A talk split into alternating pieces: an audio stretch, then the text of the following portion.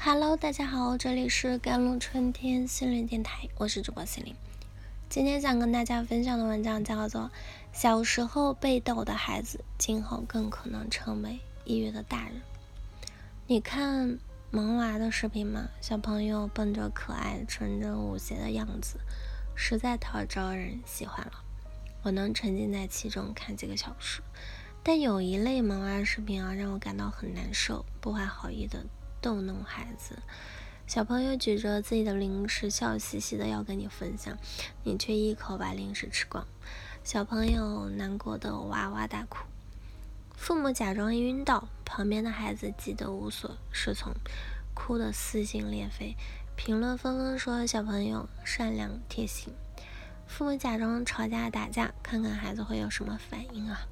等等，其实我们这代人也有很多。耳熟能详的逗弄，比如妈妈不要你啦，爸爸妈妈要离婚啦，有了弟弟妹妹就没有你了，你是爸爸妈妈捡来的等等，请停止对小朋友恶意的逗弄吧，让这条恶意的链条在我们这里终止。从群体上来看，小时候被逗的孩子，今后可能嗯会成为抑郁的大人的。童年老被戏弄的人呢？成年早期往往亲密朋友更少，社交自尊心更低，还可能存在更多的人际关系问题。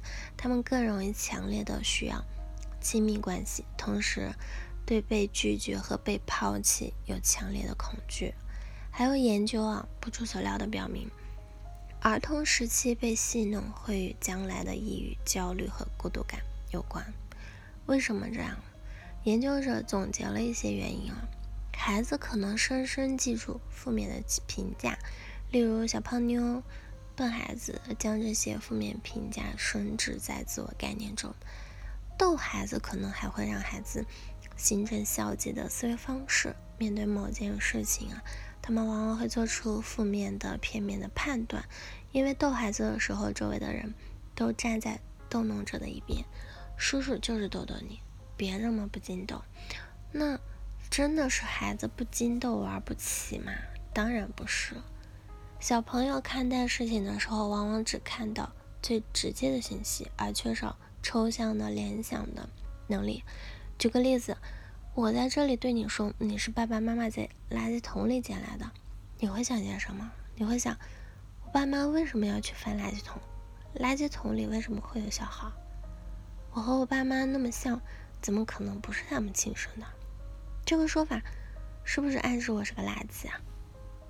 但小孩子只会理解到一件事：我原来是爸爸妈妈从垃圾桶里捡来的。再比如，一个叔叔逗你说他才是你的爸爸，现在你会想，对方是不是在开一个低劣恶心的玩笑？但小孩子只会有被父母抛弃的感觉，不是孩子不禁逗，是在孩子这里没有经得住逗的能力。那么。如果我们想要亲近孩子，又害怕伤害到孩子，什么样的举动才会是合适的呢？在逗孩子前，请一定要扪心自问：你更多的是想让自己开心，甚至是让他人开心，还是让孩子开心？如果回答是后者，能够蹲下来平视孩子的话，其实你就很难做出越界行为了。除此之外呢，还可以注意注意的就是关注孩子的。情绪反应，不要针对孩子被逗弄的表现继续逗弄。比如孩子已经很难过要哭了，还要拿哭这件事继续逗，这个太过分了。如果他们表现出抵触啊、哭泣啊或者生气，请大大方方道歉，不要特意的去吓唬孩子。嗯，我的一位朋友小时候去妈妈的单位时，有位叔叔就会。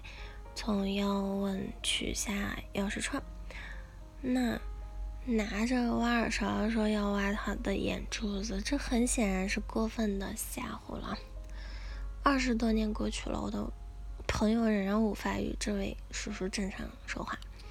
尽量用孩子做的不好但容易改变的事情开玩笑，比如孩子的房间乱糟糟的，可以用夸张的方式形容孩子的房间，督促孩子跟你一起收拾。对于体重啊、性格啊等很难改变的事情，尽量用严肃正经的方式跟孩子沟通解决方案，而不是逗弄。还有逗弄中要能看到爱意，要能看到对孩子的好处，而不是只有大人的方便。不要把逗孩子，嗯，当成了幌子，为大人谋取恶劣的利益。